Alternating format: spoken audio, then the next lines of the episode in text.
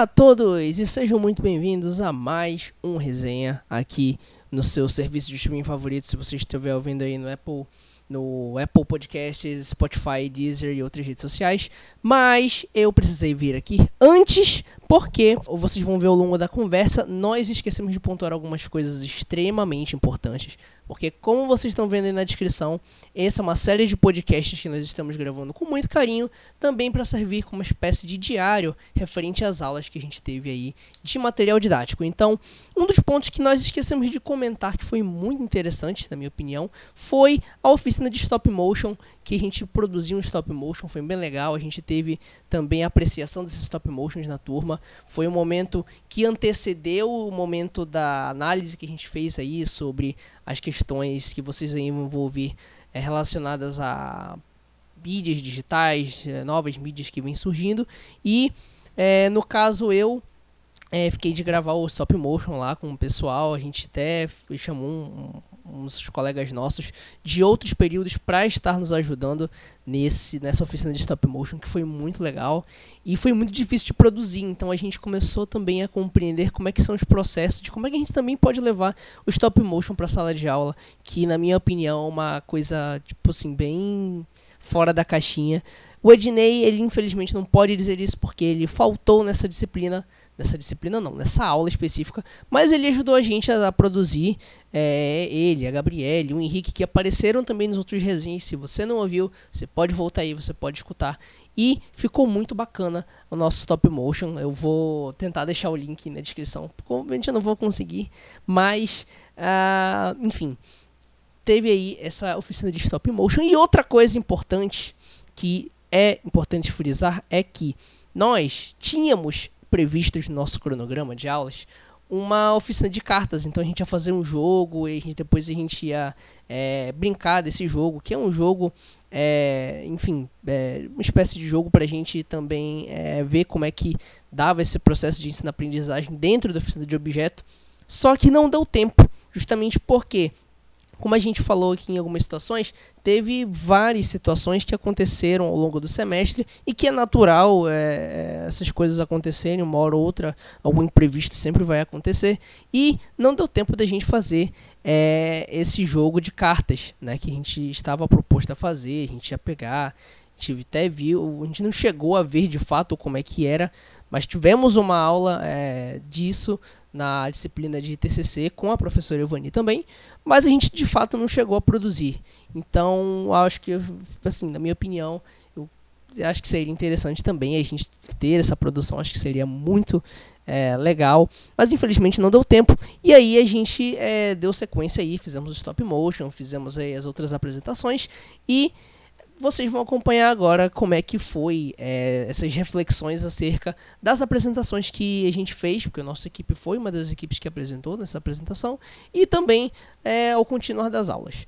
É, gostaria de agradecer vocês que é, estão acompanhando essa epopeia de episódios especiais. Se você não segue o resenha aí, siga aí no seu buscador aí de podcasts favoritos, Spotify, Deezer e Apple Music. Nós estamos aí por enquanto e pretendemos expandir aí para outras redes sociais, quem sabe.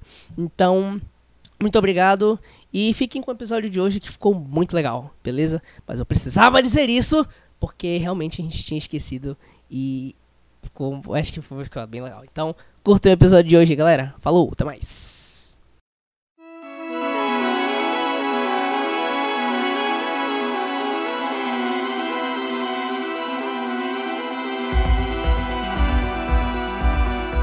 Vamos lá, Ed, mais um.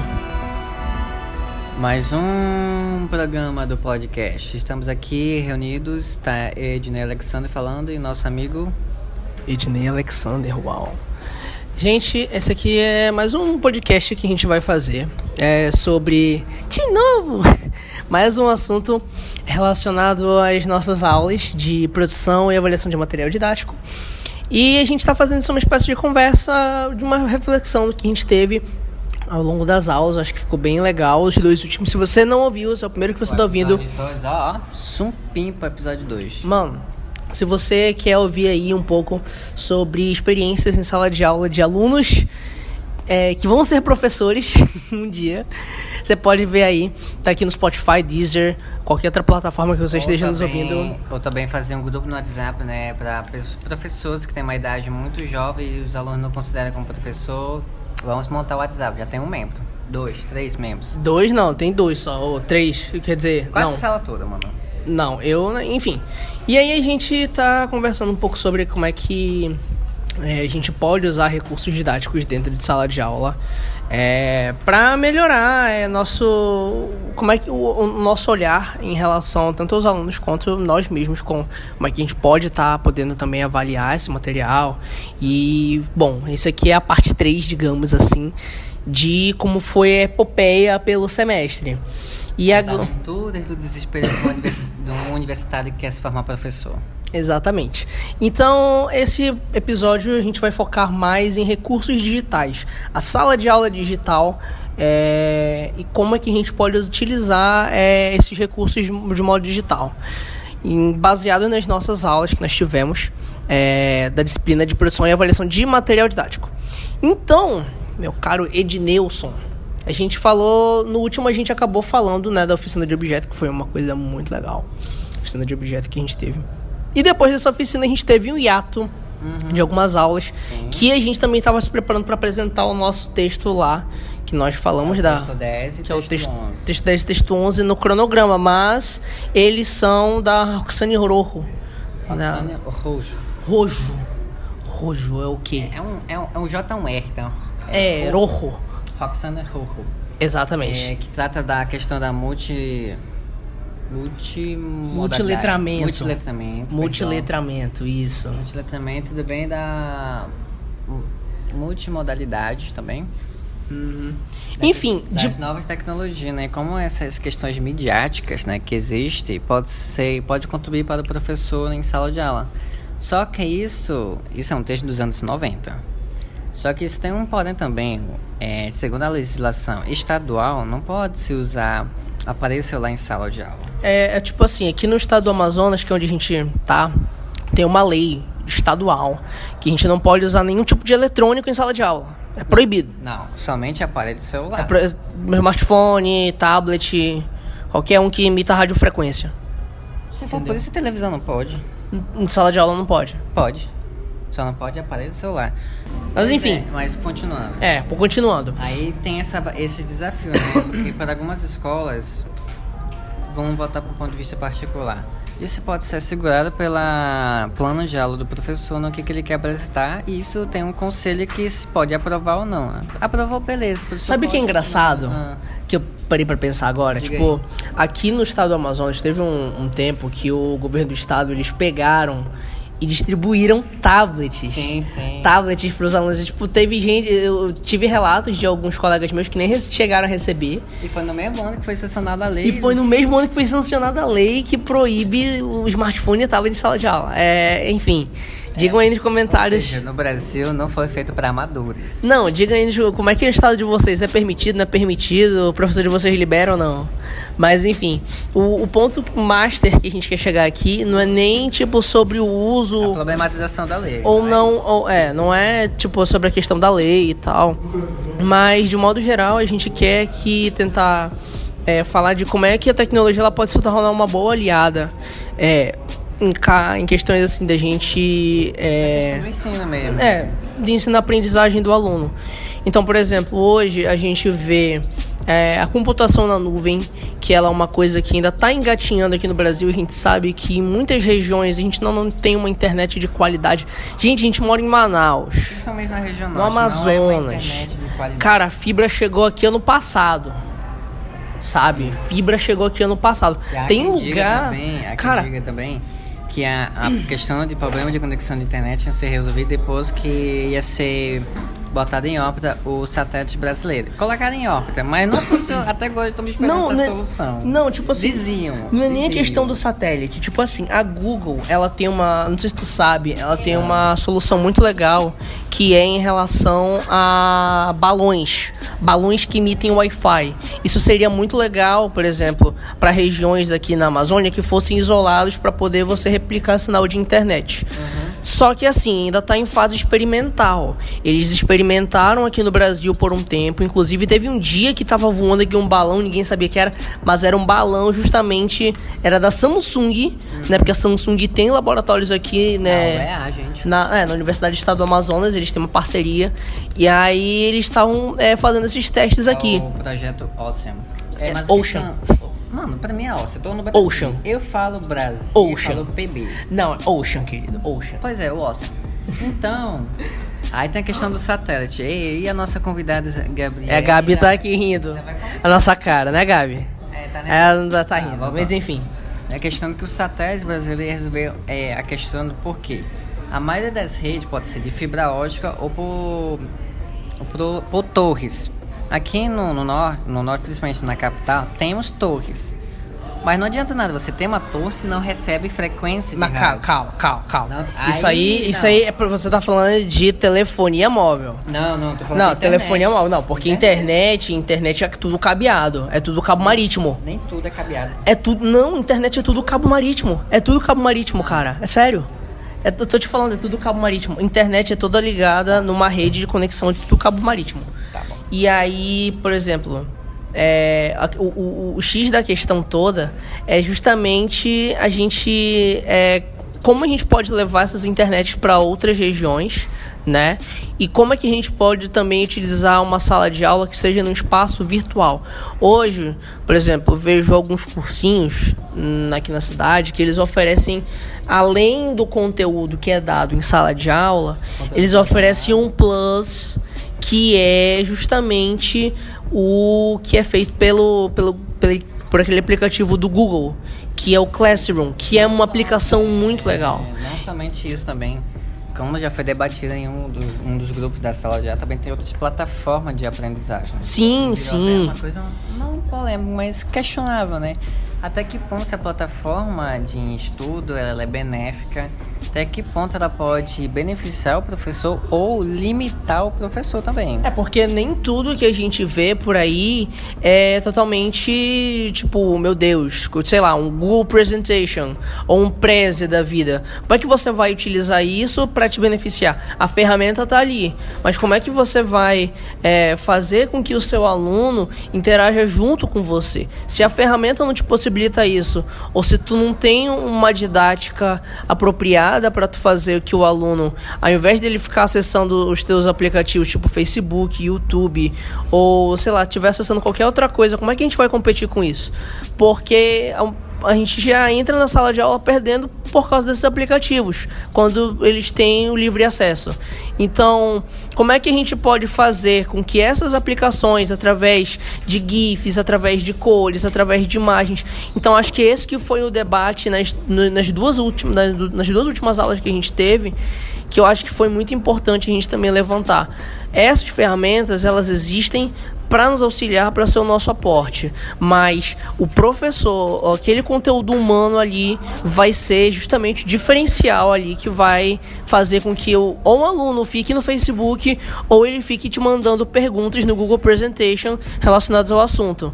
Lembrando que no Google Presentation, você que é professor, você que está querendo é, abrir uma plataforma online, ele é muito intuitivo, na minha opinião, porque você pode projetar, ao mesmo tempo que você projeta, a pessoa pode te mandar perguntas. Essas perguntas podem ser anônimas, elas podem ser pelas pessoas.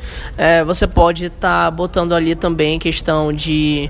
É, um, como é que é o nome daquele negócio? É, é laser. É, acho que eu, eu, esqueci agora o nome, me fugiu a cabeça. Mas é um laser que você aponta ali na tela, você pode colocar isso no ambiente virtual. Eu acho isso. Digital, tá falando?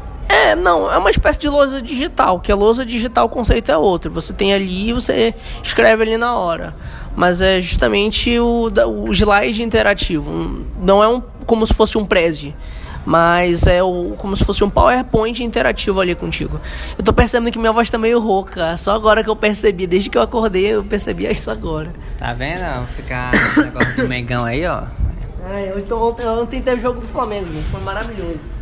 Maravilhoso. Foi o melhor, melhor final de semana. Anteontem, cara, anteontem. Melhor final de semana, né? Porque sábado e domingo só o Megão. Continuando, né? Então, continuando a ideia de, das plataformas digitais, né? Porque quando você pensa em tecnologia, você pensa em plataformas digitais que estão sendo operadas no Brasil, Você pode ter dois, três, quatro, cinco sites que oferecem planos, na qual você tem que pagar um pouquinho, é claro. Planos que oferecem tutores para você aprender algumas disciplinas, português, matemática, química, física. É, pode também empregar alguns professores, alguns sim, outros não. E também, além dessa questão que oferece para auxiliar o professor em sala de aula, também tem a questão das redes sociais. Cara, eu acho assim, é, te, desculpa te interromper, mas eu acho assim muito legal é, como que a gente pode ensinar, é, como o ensino de literatura que é muito é, desmerecido às vezes, tanto acho que pelos alunos de modo geral, hum. alguns professores também. Você gosta de literatura? Deixa, deixa aí também. Deixa aí nos comentários. Você gosta? Não gosta? a gente quer saber.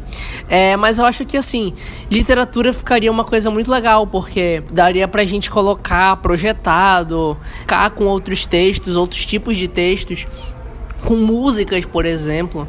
Eu acho que ficaria uma coisa muito, muito mais intuitiva.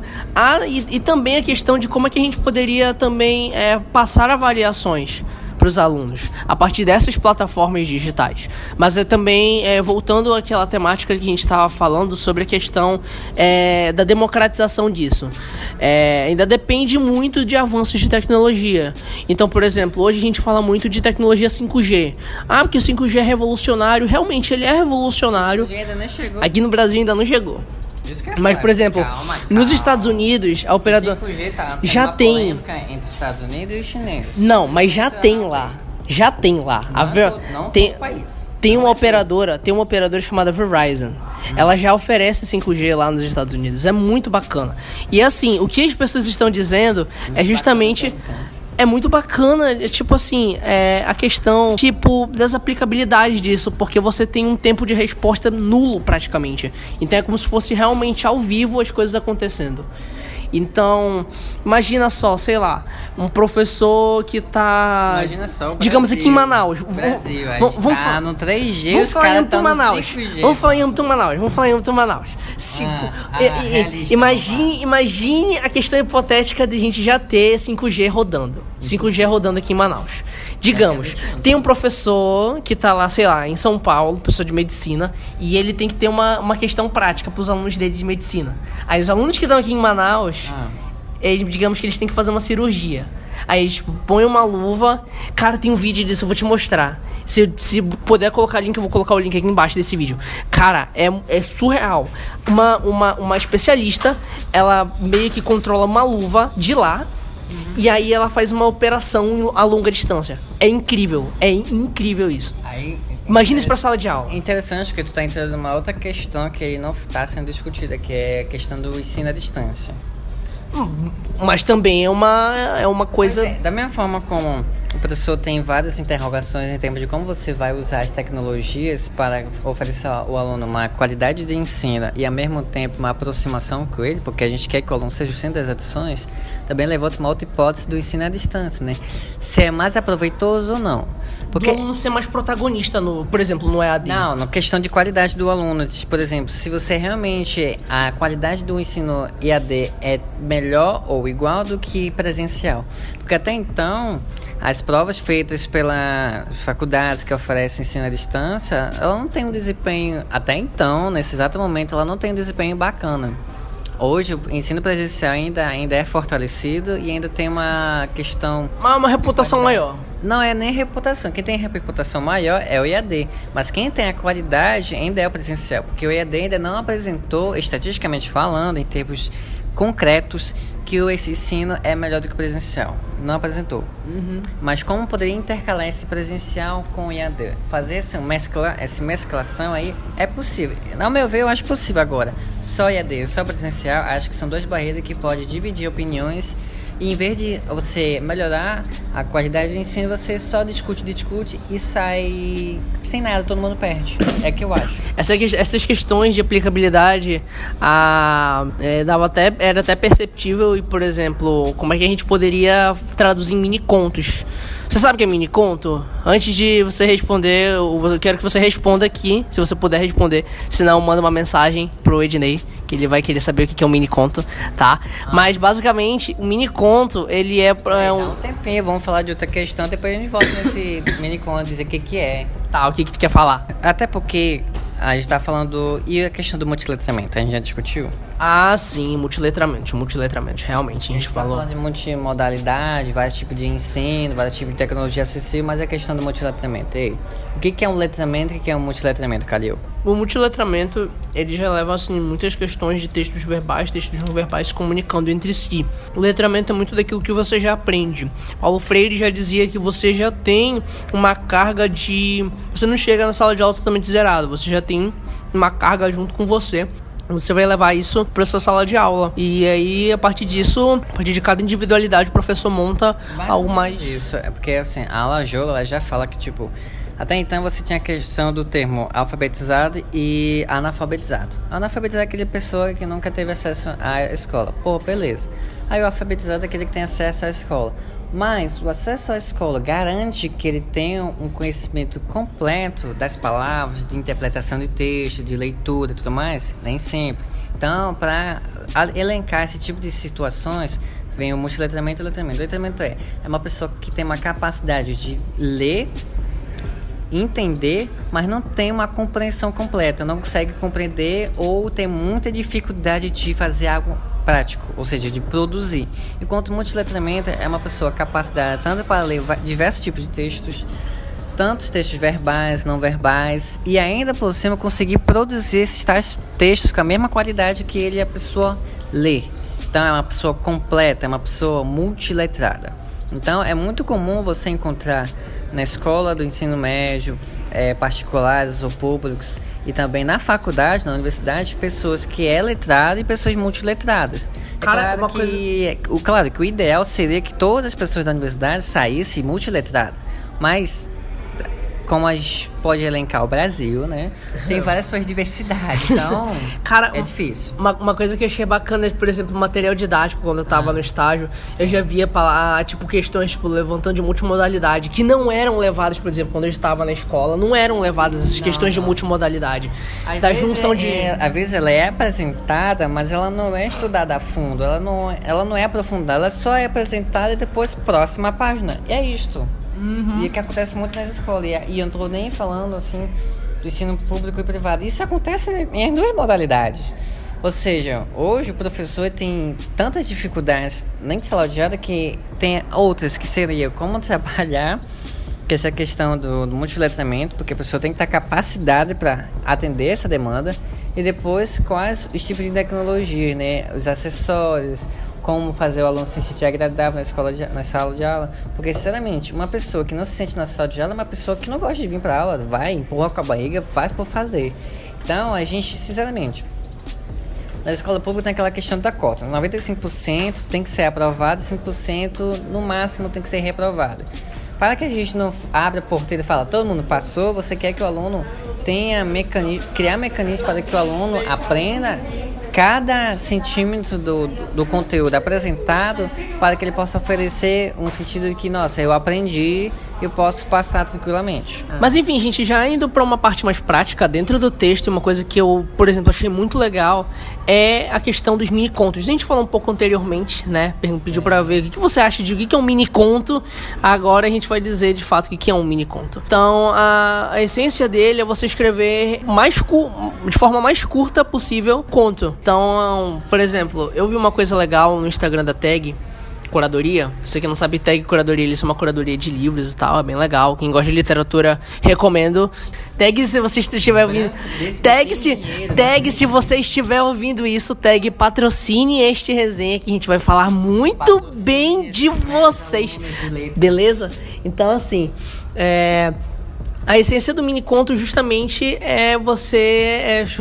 Produzir em uma É. oração ou cinco orações. De- da forma mais sucinta, não, da forma mais É. sucinta possível você faz um, um, um conto. Não é pra escrever uma coisa grande tipo alienista, mas é pra fazer uma coisa curta. E como é que a gente pode aplicar isso em sala de aula? Ela deu um exemplo de que a gente pode, sei lá, é, criar, digamos, um Instagram e aí os alunos têm acesso ao Instagram, a gente, eles podem ir lá, né? E podem fazer um mini conto ali, a gente Ah, então isso é possível também no Twitter, né? é possível no Twitter. Twitter é um diário digital que você apresenta para reclamar da vida. É um microblog.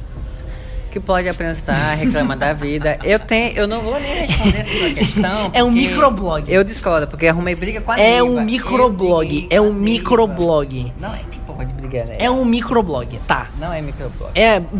Cara, pesquisa. Qual a diferença de um Wiki- blog pra Tá no? Wikipedia. Eu vou te, eu vou te mostrar. Vai confiar no Wikipedia? Cara, Pelo amor não, de Deus, não, Se tu for ver no Wikipedia, se tu for ver em qualquer vídeo que fale sobre vergonha. Twitter, não, Twitter é um, um, um- um- um microblog. Comenta aí o que, que você acha, é um microblog ou não é? Olha. Fica a discussão. Fica o na, deb- não. Na, na pós, quando você for pesquisar, por favor, não se baseie no No- Wikipedia. não, eu vou deixar um link aqui. Não, eu vou deixar um link aqui pra, um- pra, um, pra gente fazer uma votação. Vai ter uma votação. Você acessa aqui o link e você coloca Twitter, é microblog ou não? Aí no próximo resenha a gente traz a resposta. Tá. Pronto. Pois é. Mas a gente vai fazer outro assunto. Esse aqui é só um tópico especial que a gente tá falando, mas vai ser outro assunto, mas. Eu acho que. Tudo, mas... Cara, eu acho que foi uma coisa legal. Tipo, toda semana a gente trazer uma pergunta. Tá aí. Primeira pergunta do resenha da história é: É, Twitter. da semana. Twitter, Twitter microblog. é um microblog ou não? Link aqui embaixo pra você Você responder. que conhece várias pessoas que usam Twitter, compartilhe hashtag, é, hashtag mi- Twitter é miniblog ou não? Microblog. Microblog ou não? Tá. Eu não acho que é, isso eu vou dizer a resposta no outro episódio. Tá, no próximo episódio a gente tem a resposta de vocês que estão nos escutando aqui. Tá, mas enfim. E. Champanhe aqui, ó. tá, Ednei, tá bom. É, então, assim, cara, é, mini conto pra gente utilizar mesmo em redes sociais. Eu acho que é muito bacana, eu acho que é muito positivo e a gente integra mais, a gente fica mais por dentro do que, que os alunos estão acessando. Exato. É bacana, é muito bacana por causa disso. Então, tipo assim, no mais relacionado a essas aulas sobre palpitações, acho que a única coisa assim que mais me, me instigou mesmo a participar dessas aulas foi justamente é, a, a- aquela a, a coisa que eu tenho em relação à tecnologia. Eu acho que tecnologia ela é uma forte aliada, muito forte mesmo, para aplicação em sala de aula. Ao mas eu acho, uma uma ao mesmo tempo, eu acho que a gente tem que Um é, inimigo. Um grande adversário, perdão. Adversário. Pois é, a gente tem que saber utilizar ela ao nosso favor, obviamente. Fora isso, a gente também tem que ter a questão de que aqui no Brasil ainda é muito difícil. Aqui no Brasil as coisas ainda são muito complicadas pra gente. Porque, sinceramente, na minha humilde opinião. A gente não as- tem um bom acesso à internet. A internet ainda não é totalmente democratizada, mesmo ela sendo, é, tipo assim, para qualquer pessoa, qualquer pessoa pode acessar e tal. Só que ainda falta, ainda tem muito. A gente Sabe tem, outra coisa que ainda falta? É mente aberta. Porque, sinceramente, o Brasil é, é recheada de pensamentos conservadores. Pensamentos conservadores no geral. Então, qualquer ideia não que você queira planejar, queira apresentar, você vai encontrar muitas barreiras de aceitação, de depois de você... Depois da barreira da aceitação, como é que vou usar? Como é que vai ser isso? Ou seja, a pessoa te questiona mais e não te apoia. Nossa, gostei da ideia, vamos tentar usar isso, vamos tentar fazer isso. Não, é questionamento. Até na própria sala de aula a gente A ainda pô- encontra essas barreiras. É, o ensino ainda hoje, ele, pra gente ge- realmente melhorar, a gente ainda enfrenta muitas lacunas que são burocráticas. A gente é um país burocrático. Gente Porque uma coisa que realmente cansa é qualquer pessoa que quer mudar a educação é que não basta ter ideias boas. Você tem que passar para as pessoas conservadoras, porque como é que você quer que a educação mude, seja nova, diversificada, se você ainda quer que ainda tenha preceitos antigos? É, Hum? a gente Tipo, diz o aqui- novo e o velho se chocando. A se gente, chocando. é, a gente diz aqui o conservador no sentido de conservador de linhas gerais. Eu acho que é De importante dizer isso. o. Não é questões ideológicas, gente. Não, é pelo preservar amor o de Deus. Não, é do jeito tradicional. É, a gente tá falando em âmbito de educação, porque é, é, cara, é, é- a gente tem que frisar muito isso porque a gente tá tanta a gente tá vivendo num, num ambiente coisinha- muito polarizado e tipo assim, a gente não tá falando nada de ideologia. Não é de ideologia, não é de partido político. É de em linhas gerais. A gente ainda enfrenta muitas barreiras. Então, acho que a gente consegue terminar o resenha de hoje com essa reflexão muito legal. É, esse aqui foi uma série de podcasts que a gente queria discutir realmente É, um pouco. episódios especiais que falam é, basicamente como é que é a É. vivência de um diário. Isso aqui é um, tudo Isso aqui é um diário, gente. A vivência da sala de aula da disciplina da Ivani e da nossa experiência, né? Nossos pontos de vista diversos, adoro isso, divergentes. Uhum. Porque se for uma opinião, duas pessoas falando a mesma coisa, é chato. É chato pra caramba. A gente gosta de quê? De treta. Não, a gente gosta de tra- pensamento diferente, que se choca e a gente vê quem é o melhor. Não, não mais tão- adequado, mais É, a gente tenta também chegar a um consenso, porque isso aqui Sim, nada mais é do que um bate-papo. É um bate-papo e o, tipo... É, é, bate-papo, não é, debate. esses três aqui, esses três iniciais, eles são meio que um teaser, porque daqui pra frente a gente tá- vai tentar trazer é, outros tipos de propostas. Talvez o Ednei esteja aqui, talvez não esteja, mas é, Posso estar aqui como protagonista ou como convidado especial? Aí vai depender. depende da situação. Mas enfim, é, eu queria agradecer todos que escutaram esses três episódios com muito carinho. Um abraço pra todo mundo e o próximo não tem data ainda marcada porque eu ainda vou ver um roteiro específico pra ver. Se tu quiser participar, tá aberto também pra tu participar. Quero, quero muito participar e que, por favor, seja semana que vem. Gente, brigadão e até mais. Falou.